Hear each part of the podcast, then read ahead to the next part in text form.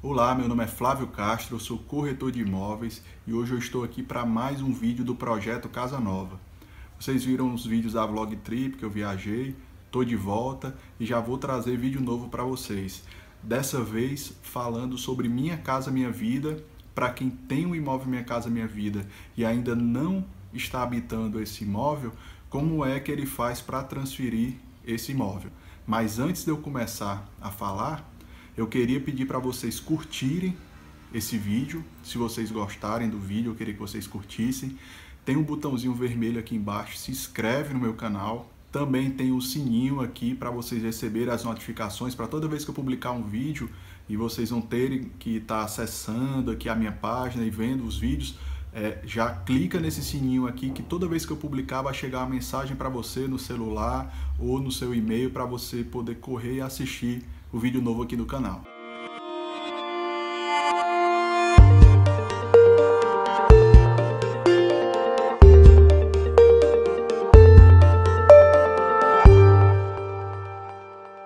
Vamos falar agora sobre Minha Casa Minha Vida.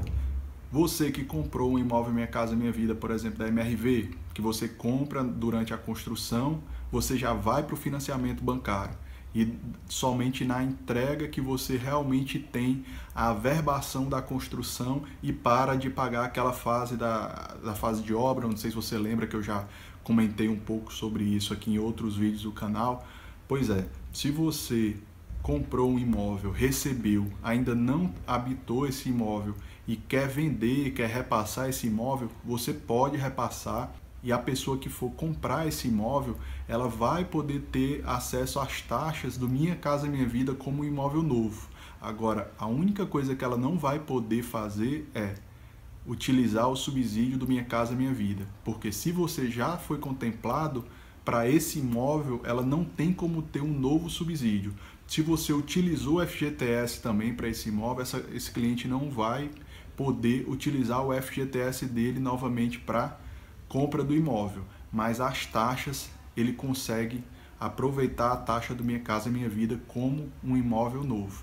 Mas você só vai poder fazer essa transferência após a verbação da construção, ou seja, depois que a construtora entregou o imóvel e vocês receberam lá, teve a assembleia do, do condomínio, foi eleito um síndico e uma comissão e recebeu as áreas comuns, a construtora vai averbar aquela construção e depois da averbação, aí você pode fazer um refinanciamento, a pessoa pode fazer um novo financiamento em cima do que você já tem.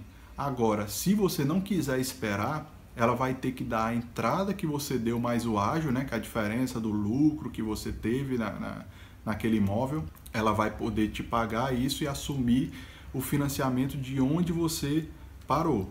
Mas se o cliente não tem a entrada toda para lhe dar, você tem que esperar realmente a verbação da construção para poder passar esse imóvel para esse cliente. Essa foi minha dica de hoje. Vou gravar mais alguns vídeos agora e vou deixar aí no canal para vocês acompanharem. Mas antes de eu, de eu encerrar, queria mais uma vez te pedir para curtir esse vídeo. Se você gostou dessa dica, deixa aqui um comentário se você quer saber mais alguma coisa que eu não comentei nos vídeos que eu já publiquei aqui no canal, comenta aqui embaixo que com certeza eu vou gravar um vídeo para você comentando sobre essa sua dúvida. Dei uma alterada aqui na, na descrição do meu canal, se você olhar aqui no, nos links da descrição, organizei as redes sociais, o site, os telefones de contato, todas as maneiras que vocês podem entrar em contato comigo, acessar o meu site eu fiz uma atualização geral dos imóveis, estou colocando muita coisa nova, então acessa lá flaviocastroimóveis.com.br. Obrigado e até o próximo vídeo.